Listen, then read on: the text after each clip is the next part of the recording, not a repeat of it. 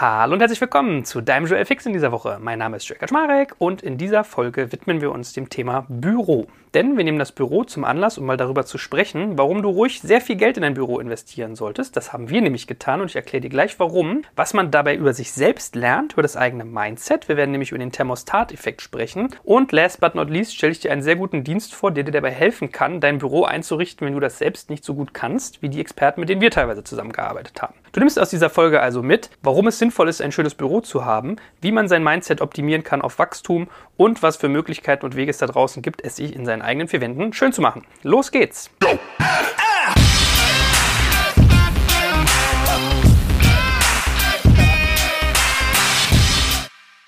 So, fangen wir mal straight an. Wovon reden wir eigentlich? Also im Falle von meiner Firma ist es so, dass wir vier Mitarbeiter haben. Also ich plus drei Personen, die bei uns wirklich festangestellt sind. Damit sind wir ein eher kleines Startup, würde ich sagen, wie es so viele dort draußen gibt. Und soweit so unspektakulär. So, neben diesen vier Personen, die bei uns wirklich Vollzeit quasi arbeiten oder festangestellt ihrem Beruf nachgehen, also FTEs, sagt man immer so schön, Fulltime Employees, haben wir auch noch eine Reihe weiterer Mitarbeiter. Also wie man sich das bei unserem Geschäftsmodell denken kann, haben wir zum Beispiel einige Cutter, die unsere Podcasts schneiden oder wir haben Transkripteure, die die Podcasts verschriftlichen. Wir haben Textzuarbeiter, nenne ich sie jetzt mal, die teilweise für uns mal hier und da eine Besprechung verschriftlichen oder einen Artikel beisteuern. Also ein Netzwerk an vielleicht nochmal 10 bis 15 Personen, die im Prinzip als Freelancer oder Freie oder Teilzeitbeschäftigte für uns arbeiten. So. Und in unserer Firma ist es ja nun so, wir haben wirklich mit Wirtschaftsgrößen zu tun. Ich glaube, das darf man schon unbescheiden sagen. Das heißt, wenn wir einen Podcast aufzeichnen, kommen da eigentlich sehr relevante Leute. Und mit kommen meine ich halt wirklich, die kommen zu uns. Im Gegensatz zu anderen Podcasts, wo es ja so ist, dass man teilweise per Telefon, per Skype, per Handy, per was weiß ich seine Podcasts aufzeichnet, ist es bei uns so, wir wollen jede Person immer live vor uns haben. Das ist eigentlich der Standard. Das ist nicht immer so. Bei manchen unserer Reihen, zum Beispiel irgendwie bei unserer Fintech-Reihe, da sitzen irgendwie zwei in Berlin, einer in Hamburg, da ist es dann immer ein bisschen schwierig. Da machen wir es dann schon teilweise per Skype. Aber ich sag mal, bei externen Gästen, also Leute, die nicht irgendwie tagtäglich mit uns zu tun haben oder die uns nicht schon besser kennen, sondern die das das erste Mal mit uns Berührung haben oder das erste Mal zumindest mit unserem Podcast-Produkt Berührung haben, da handhaben wir es so, dass wir gerne möchten, dass diese Leute quasi zu uns kommen oder wir bisher auch mal zu ihnen. Ja, also bis dato war es so, wenn wir zum Beispiel wirklich eine Firma interviewt haben über eine Firma, sind wir zu der Firma hingefahren teilweise, sofern sie denn einen guten Raum hat, wo man gut aufnehmen kann. So gewinnt man nämlich auch gleich mal einen Eindruck von dem Unternehmen. Und wenn es eher ein Experte war, haben wir ihn zu uns eingeladen und gesagt, komm, wir haben hier irgendwie Räume, das waren in unserem Fall dann immer Meetingräume, die wir uns in einem Coworking Space gemietet haben. Da können wir gut aufnehmen und wir kennen die Akustik. So, was heißt das aber für uns?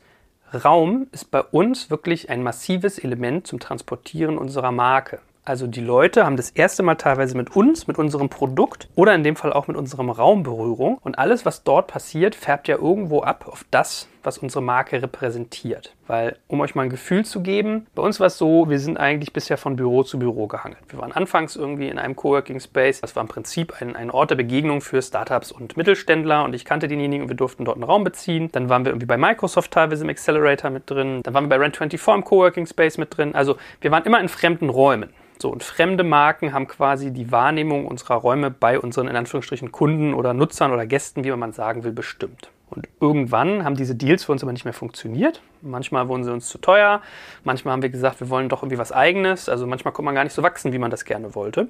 Also haben wir gesagt, jetzt wollen wir ein eigenes Büro haben. So, weil was ist der Benefit? Man kann es sich halt so einrichten, wie man selbst möchte und man kann seine Marke transportieren. Also haben wir angefangen, wie wild zu suchen und es war ziemlich schwer, etwas zu finden, weil wir in dieser typisch kritischen Größe sind. Also 100 bis 200 Quadratmeter in Berlin zu finden, ist sehr, sehr schwierig und wenn man dann ganz groß ist und über 3000 sucht, dann wird es noch schwieriger, weil so viele große Flächen gibt es einfach in Innenstadtnähe sehr, sehr wenig. Jetzt kommt ein kleiner Werbespot.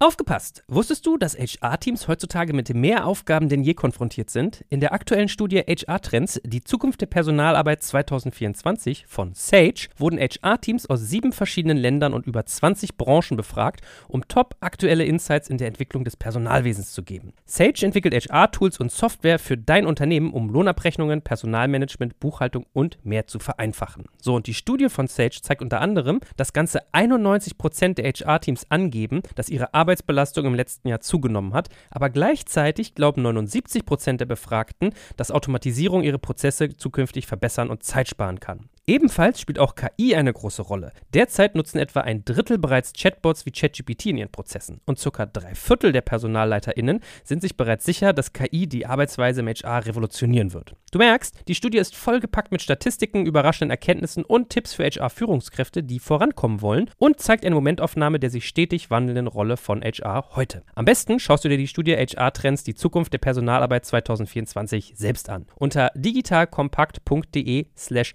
Sage, S-A-G-E, kannst du sie dir komplett kostenlos herunterladen. Und wie immer findest du alle Infos auch auf unserer Sponsorenseite unter digitalkompakt.de slash Sponsoren. Werbung Ende. So, wir waren aber also in einem Fenster, was irgendwie relativ schwierig war und mit einigem Suchen. Da habe ich auch schon einen eigenen Podcast drüber gemacht. Wer sich dafür interessiert, wie er ein Büro findet, kann das, by the way, nochmal nachhören beim Thema Immobilienkrieg, auch hier im Joel Fix. Hat mir im Prinzip dann aber eine Fläche gefunden. So, was ist das für eine Fläche?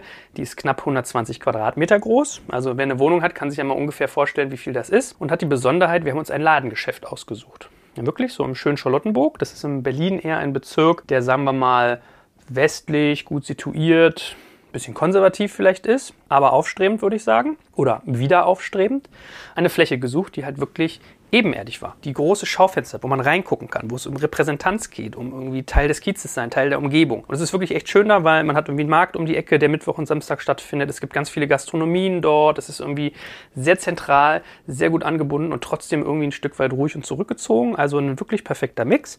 Und wir haben da einen großen Raum an der Front, der ist wirklich so ich würde sagen, viereinhalb mal zwölf Meter groß. Also muss man überlegen, wie breit der ist. Alles voll verfenstert, ja. Also man hat drei riesige Schaufenster, die diesen Raum beleuchten. Hinten eine große Küche und hinten ein Studio.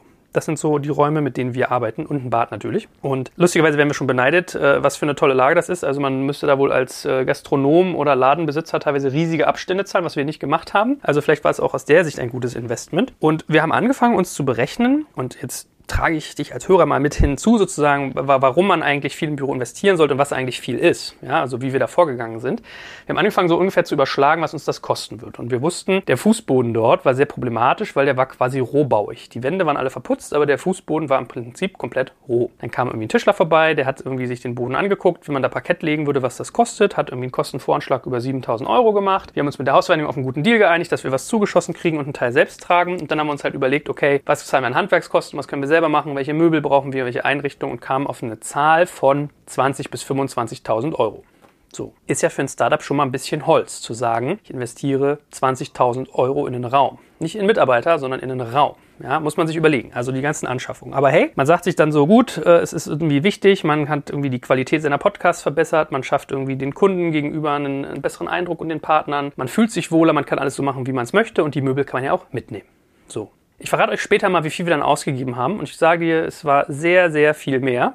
Aber für den Moment wollen wir einfach nur mal aufarbeiten, warum sollte man eigentlich viel in so ein Büro investieren? So, und wie haben wir das gemacht? Wir haben uns mit Vitra zusammengetan. Das ist ja ein bekannter Möbelhersteller von Designmöbeln. Ganz, ganz viele bekannte Stücke gibt es von denen. Und was viele Leute nicht wissen ist, Vitra hat auch einen Einrichtungsservice. Das heißt, man kann im Prinzip als jemand wie wir, der irgendwie ein Büro einrichtet, dorthin gehen, kann sagen, hey, das ist unsere Kultur, so arbeiten wir, wir möchten dort gerne irgendwie einen schönen Raum schaffen, können uns dabei helfen. Dann machen die im Prinzip mit einem Workshops. Es gibt Designs, die durchgesprochen werden, man konzipiert und wir haben das auch gemacht und haben quasi erstmal ein Konzept für diese Fläche entwickelt. Das heißt, wir wurden ganz viel gefragt, wie arbeitet ihr? Wo arbeitet ihr? Wer macht wo was? Welche Leute arbeiten zusammen? Wer muss zusammensitzen? Wer sollte getrennt sitzen? Wer ist laut? Wer ist leise? All solche Dinge. Darauf basierend ist ein Design entstanden. So, und dann gibt man auf gut Deutsch sehr viel Geld, aber gut investiertes, wie ich meine, in Designmöbel aus. Dann haben wir eine Küche gebraucht, weil wir irgendwie wussten, okay, Küche ist für uns ein Treffpunkt, ein Ort, wo wir mit unseren Partnern irgendwie auch mal sitzen werden, Getränke trinken werden, Gespräche führen, wie das immer auf so einer Party auch ist. So, und für die Küche haben wir zum Beispiel mit einem Unternehmen zusammengearbeitet,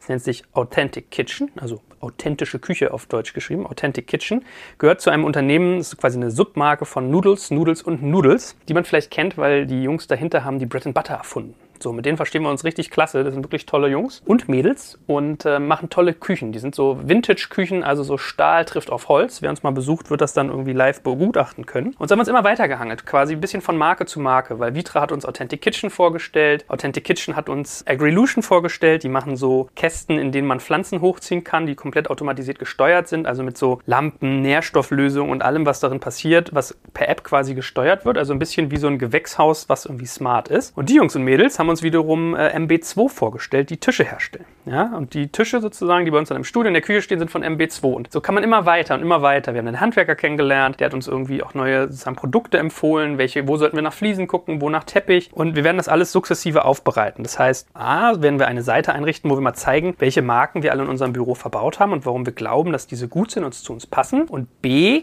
schaffen wir auch einen Service, wo wir diese Dinge anderen Firmen empfehlen. Also wenn du auch gerade in einer Situation bist, wo du sagst, du möchtest ein Büro einrichten und das kann von Konzeption über Design, über Handwerkerarbeit hin bis hin zu Möblierung reichen, dann nimm jetzt deinen Laptop in die Hand, deine Tastatur, dein Smartphone, was auch immer und geh auf digitalkompakt.de slash Büro.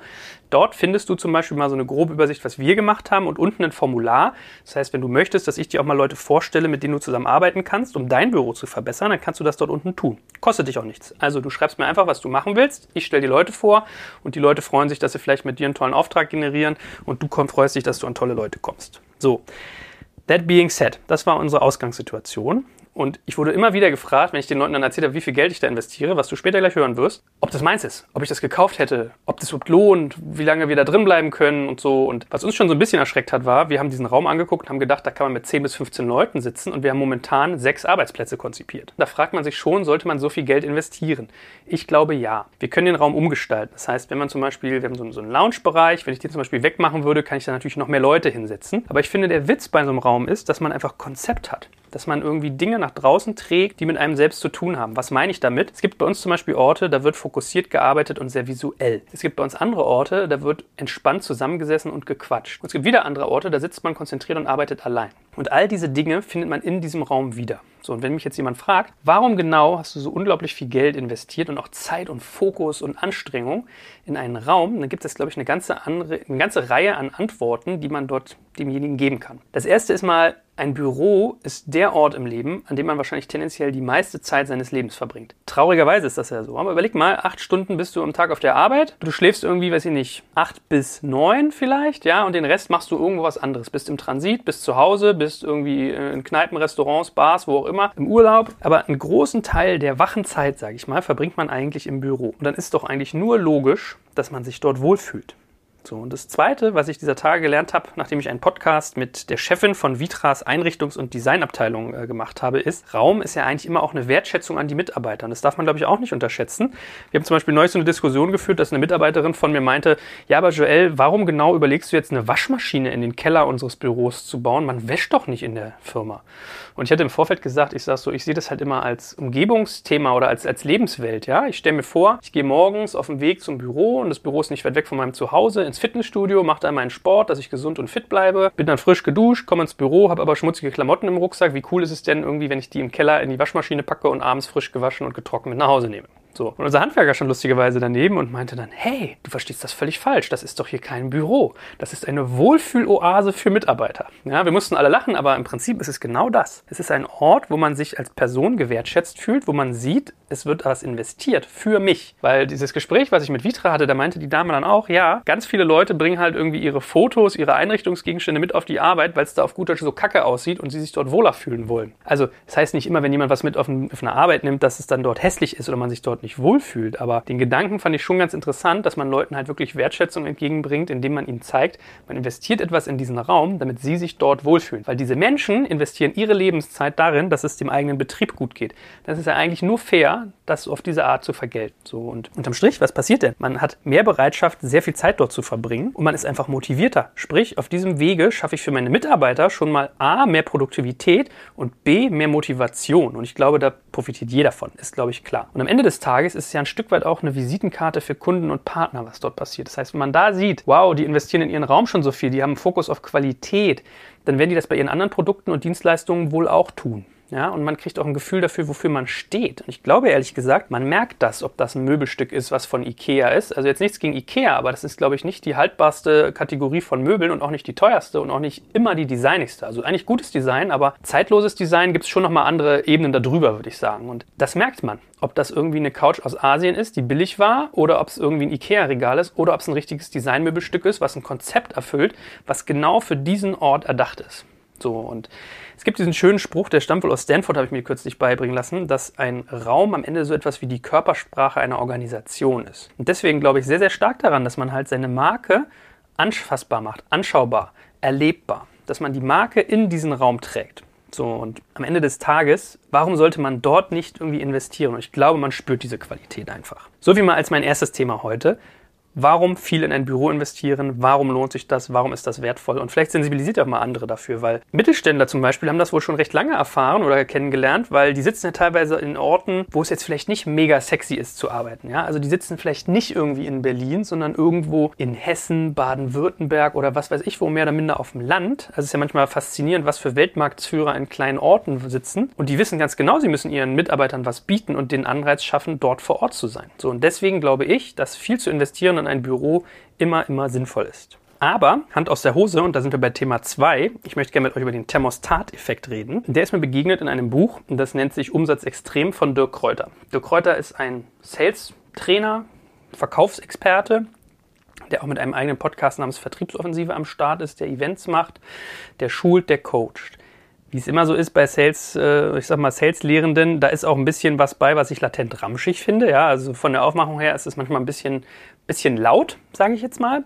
Aber ich halte den für sehr schlau. Er sagt sehr interessante Sachen und er hat gute Bilder. So, und ein Bild, was in diesem Buch drin steht, und es ist wirklich ein lesenswertes Buch, weil man einfach vieles so, ja, zum Thema Verkauf lernt, dass es auch nicht anrüchig ist und das Bild gesteuert, dass man es sich auch gut merken kann. Und ein Bild ist dieser besagte Thermostat-Effekt. Und da sagt er, naja, es gibt so Sales-Organisationen oder Sales-Abteilungen, die setzen sich jedes Jahr ein relativ konstantes Ziel. Die sagen sich, Letztjahresumsatz plus 5% oder plus 10%. Und dann ist das wie bei so einer Heizung. Man stellt das Thermostat auf eine bestimmte Wärme ein und dann bleibt man auch in diesem Fenster. Man geht nicht wesentlich darunter, wenn man jetzt nichts falsch macht oder der Markt gegen einspielt, aber man geht auch nicht wesentlich darüber. Das ist ein bisschen wie dieser amerikanische Satz, think big, act big. Ja, also wenn ich mir irgendwie eine Zielrichtung gebe, dann werde ich auch auf diese Zielrichtung hinsteuern. Wenn ich die aber sehr, sehr hoch ausrichte. Also es gibt ja auch dieses äh, Aim for the Moon and you can make it to the stars, so in der Art, den Satz. Ganz korrekt habe ich es halt durch nicht wiedergegeben, aber die Logik dahinter ist halt, wenn du sozusagen auf den Mond zielst, wirst du zumindest bei den Sternen rauskommen und nicht nur irgendwie äh, in der Stratosphäre, sondern wirklich drüber hinaus. Also du katapultierst dich nach, nach, weiter nach oben, je höher du zielst. Und bei uns war jetzt das Verrückte, und da kommen wir dahin, also ich habe selbst am eigenen Leibe gespürt, dass das wirklich funktionieren kann, ist, wie ich eingangs erwähnt habe, wollten wir 20.000 bis 25.000 Euro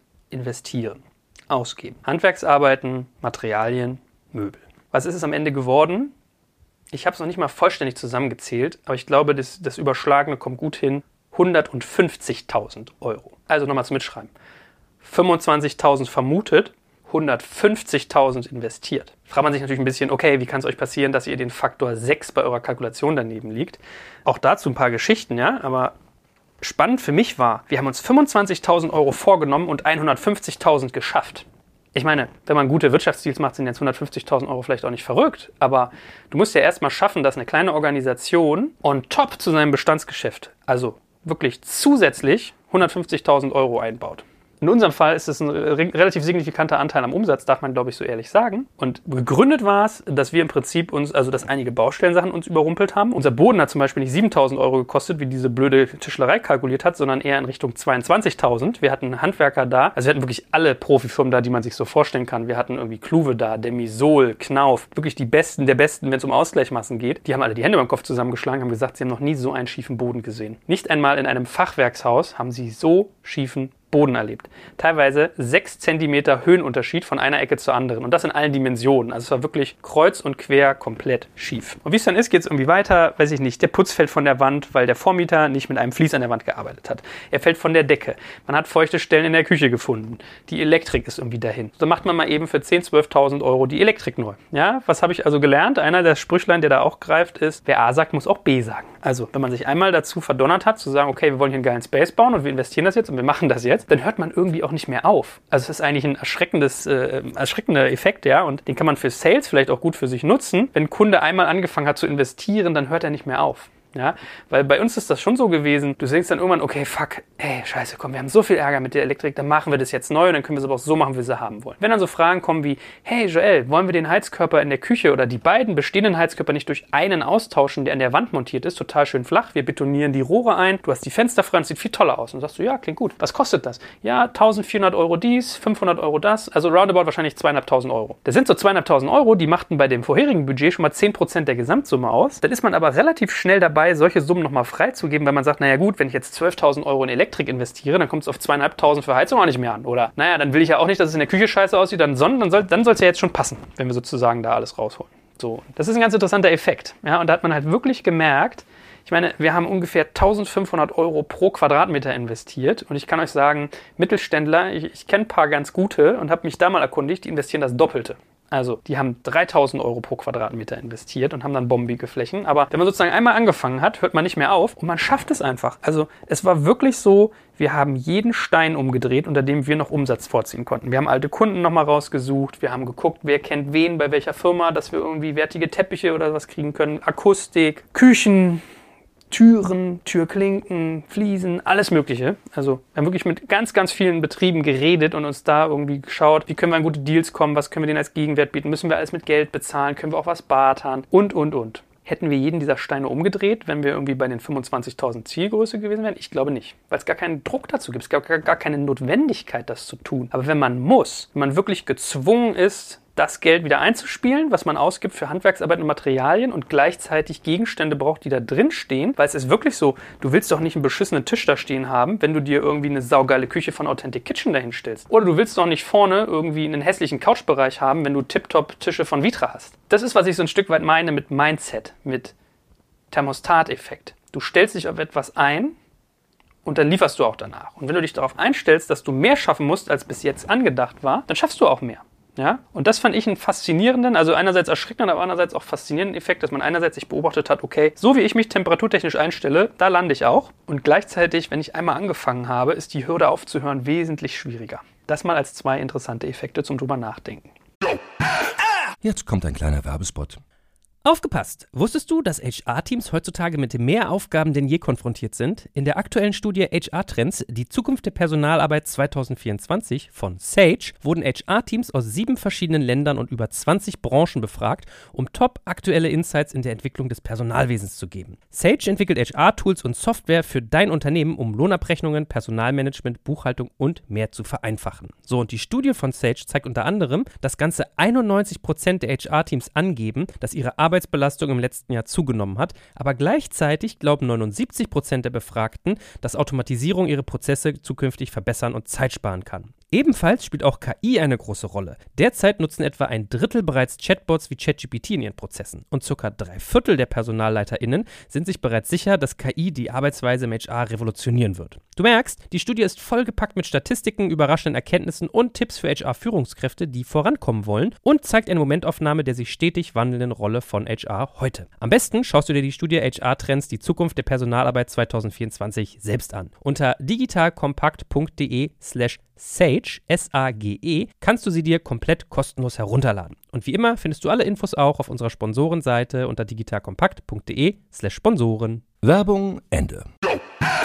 So, und als drittes wenn du jetzt zugehört hast und sagst dir, okay, gar nicht so blöd, was der Onkel da erzählt. Schönes Büro, ja, eigentlich könnten wir auch mal wieder. Und unsere Kunden sind ja auch irgendwie immer, kommen bei uns rein und fallen rückwärts wieder raus oder wollen bei uns eigentlich nicht tot über dem Zaun hängen. Wie mache ich den Scheiß aber eigentlich? Also, dein einer Weg wäre zu sagen, frag mal Joel, geh auf digitalkompakt.de slash Büro, der empfiehlt dir was. Aber wenn du zum Beispiel einen ganz bequemen Weg haben willst, kann ich dir noch einen anderen Dienst empfehlen, der nennt sich nämlich Room Hero. So, Room Hero war im Prinzip ein Partner, der uns auch, also auf uns zukam, zufälligerweise, als wir gerade das Büro renoviert haben, hat uns angefragt für eine Werbeanfrage. Und Room Hero ist im Prinzip ein Einrichtungsberater, wenn man so möchte. Sie selbst nennen das Office-Konfigurator, das heißt, ihr könnt hingehen und könnt dort Input geben und dann kriegt ihr im Prinzip Vorschläge, wie man ein Büro einrichten könnte. Um hier irgendwie vollkommen transparent zu sein, also Room Hero bezahlt uns auch Geld dafür, dass wir über ihr Produkt reden, aber ich finde es einfach einen spannenden Ansatz per se auch, weil viele Leute haben mit Büroeinrichtungen nicht so viel am Hut, die haben vielleicht kein Gefühl für Design und sind einfach so ein Stück weit lost. Wenn du dir sagst, du holst eine geile Bürocouch, weil da irgendwie ganz viele Ad-Hoc-Gespräche stattfinden sollen, du hast ein bisschen aufgepasst und sagst so, okay, ich habe gelernt, informelle Gespräche sind so das neue Ding irgendwie in der Bürowelt, aber was nehme ich denn jetzt für eine Couch? Dann weiß das manch einer nicht. Und wenn du dann hingehst und guckst auf eine Webseite von irgendwie einem der gängigen Online-Shops und findest da 200 unterschiedliche Couches, ja, woher sollst du es denn wissen? Ja, so, was ist also passiert? Die Jungs und Mädels haben bei uns Werbung geschaltet, aber vor allem haben sie gesagt, schaut euch doch mal unseren Dienst an, um mal zu gucken, wie das Erlebnis ist, wenn man mit diesem Office-Konfigurator sein Büro einrichtet. So, ihr findet das Ganze, wenn es euch auch interessiert, unter roomhero.de slash office und ich habe das auch mal gemacht und es ist ganz interessant. Es ist ein bisschen so wie Outfittery oder Modomoto, wenn ihr das mal gemacht habt. Da kann man ja auch sagen, was ist so mein Klamottenstil, wofür stehe ich, was trage ich gerne und dann kriegt man äh, im Prinzip Vorschläge und das ist hier ganz ähnlich gemacht. Man geht mehrere Schritte durch, wo man immer quasi abgeholt wird, was noch ansteht. So, und es fängt an, dass man zunächst einmal so eine Stilerarbeitung macht, eine Stilermittlung. Also du musst dir vorstellen, du startest dieses Tool und wirst quasi wie durch so einen PowerPoint-Prozess so ein bisschen durchgeführt. Und es beginnt mit einer Stilermittlung. Das heißt, als erstes wird mal gefragt, welcher Stil gehört eigentlich zu deinem Büro insgesamt. Dann wirst du gefragt, wie sollten Einzelarbeitsplätze bei dir aussehen? Was wäre irgendwie ein Look für Konferenzräume, den du dir vorstellen kannst? Was für einen Eingangsbereich wünschst du dir? Was für Kollaborationsflächen? Ja, oder was für eine Kaffeebar war, glaube ich, auch ein Punkt, der dann gefragt wurde. Und das ist nicht einfach so, dass du da eine Frage hast und ein Textfeld, sondern du siehst teilweise Bilder und kannst sagen, was entspricht dir am ehesten nächsten, worin findest du dich wieder. Das heißt, du bist sehr visuell dort durchgeführt. Du klickst etwas an, dann wirst du nochmal was gefragt, du kannst sozusagen Fotos auswählen, mit Farben spielen. Also alles hat so seine, seine leichte Ausrichtung immer in der Tendenz. Also man merkt schon, okay, das ist ein bisschen konservativer, das ist ein bisschen moderner, aber es ist eigentlich ein ganz charmanter Weg, um sich da ranzutasten, wenn man es nicht kennt. So, erster Schritt, wie gesagt, Stilermittlung. Zweiter Schritt ist dann so ein Stück weit Bedarfsermittlung. Ja, das heißt, was für eine Büroart hast du eigentlich? Was genau ist das Büro für euch? Welches Angebot schaffst du für deine Mitarbeiter, wird gefragt. Wie sind die Mitarbeiter? Wo siehst du dich in fünf Jahren? Das heißt, ganz viele Dinge, die so auf der Metaebene passieren. Wie arbeiten wir zusammen? Wie verstehen wir uns eigentlich? Das wird in diesem zweiten Schritt abgefragt. Da geht es auch um teilweise so Sachen wie Arbeitszeiten, Einzelplatz versus Teamspace. Wo ist euer Arbeitsplatz? Welche Kleidung tragt ihr? Wo sind die Mitarbeiter eigentlich? Sind die remote oder viel im Büro? Wie ist die Arbeitsatmosphäre? Welche Arbeitsplatzalternativen bietet ihr an? Was für Details zu Accessoires, Teppichen schweben dir so vor? Also ganz viele Dinge, über die man selbst vielleicht noch gar nicht so aktiv nachgedacht hat, die einem da aber irgendwie nochmal sagen, der, der Spiegel vorgehalten wird und einem dann gefragt wird, was man dort eigentlich also für, für Werte, für Ideale hat. So. Abschließend kommen die Bürodaten und ganz zum Schluss die Kontaktdaten. Was meine ich mit Bürodaten? Natürlich einmal so der Grundriss, wie viel Quadratmeter man hat und welches Budget. Und bei Kontaktdaten natürlich, wie man erreicht werden kann. Also ihr merkt vier Schritte. Stilermittlung, Bedarfsermittlung, Bürodaten, Kontaktdaten.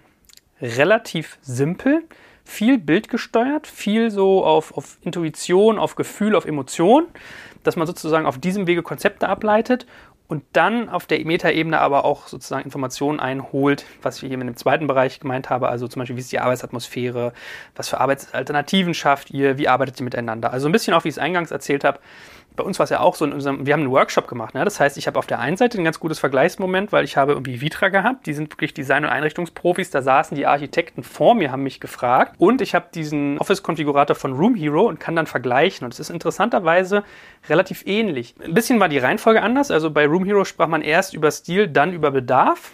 Ja, aber es ist vielleicht auch auf dem Wege, wenn man keinen rechten Menschen vor sich hat, auch ein bisschen einfacher, ihn so reinzuholen, dass man sagt, okay, jetzt setze ich erstmal schon mal mit schönen Designs auseinander und dann frage ich dich, was du hast. Weil so hat man schon so ein bisschen so Erlebnis, freut sich auf was und, und kriegt ein Gefühl, wie schick das werden kann, bevor man dann die, sagen wir mal, trockeneren Fragen beantworten muss. Und das fand ich interessant, sowas mal zu versuchen zu automatisieren.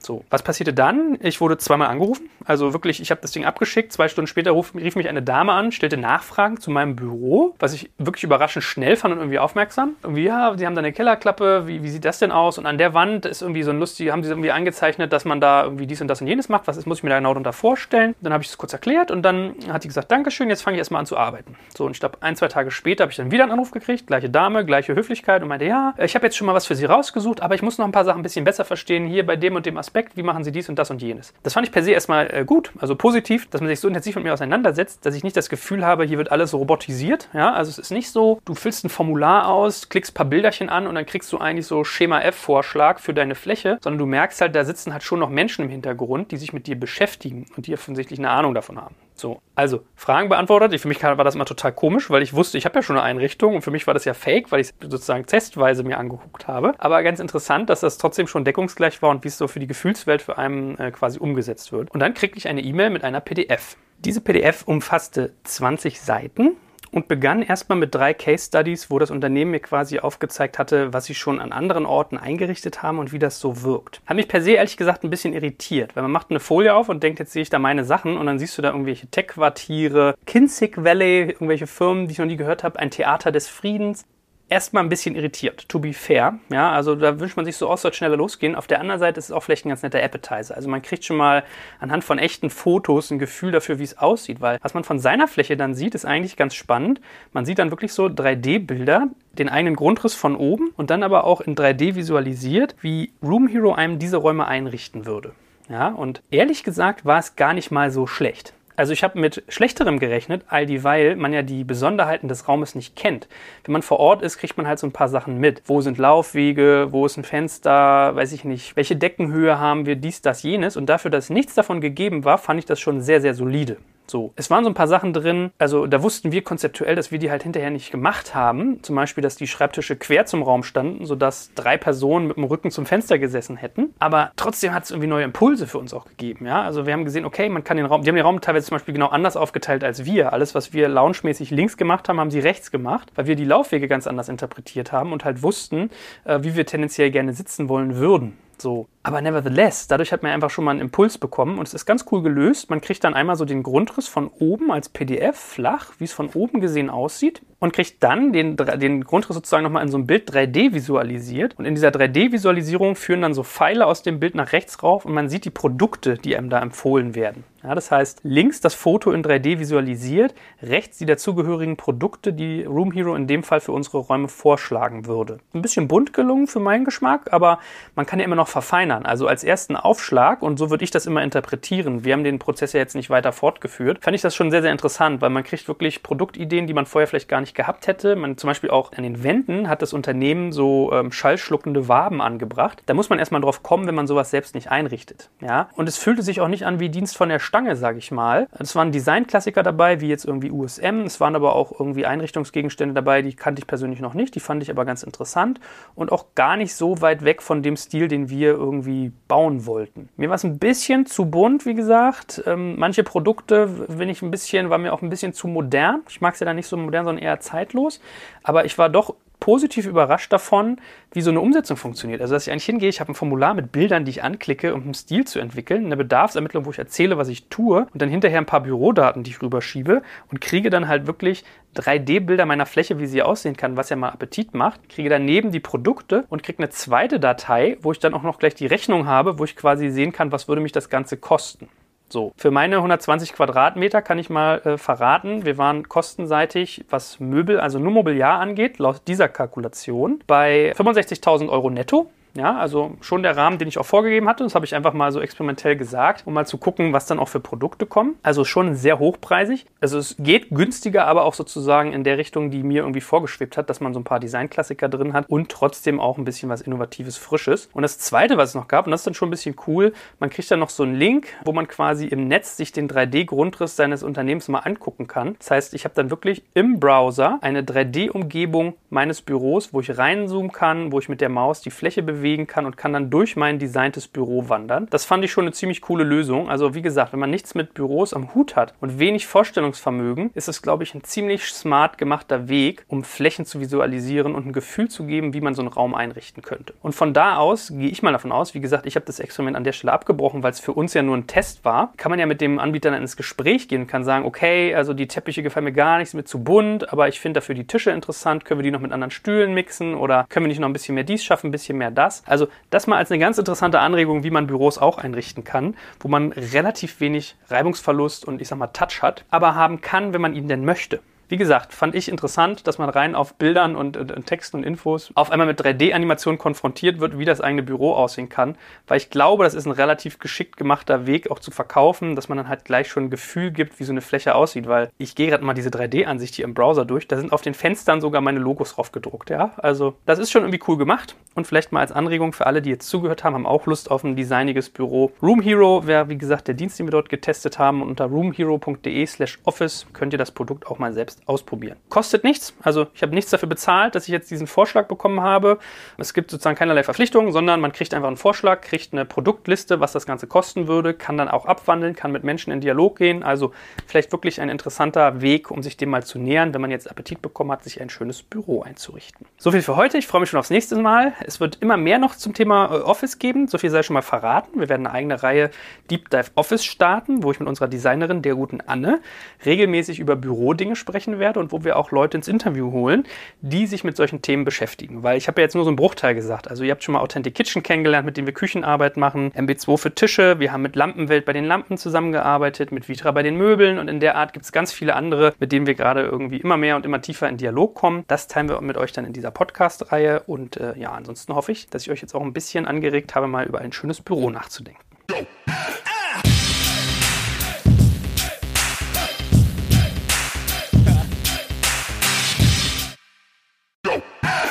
Jetzt kommt ein kleiner Werbespot.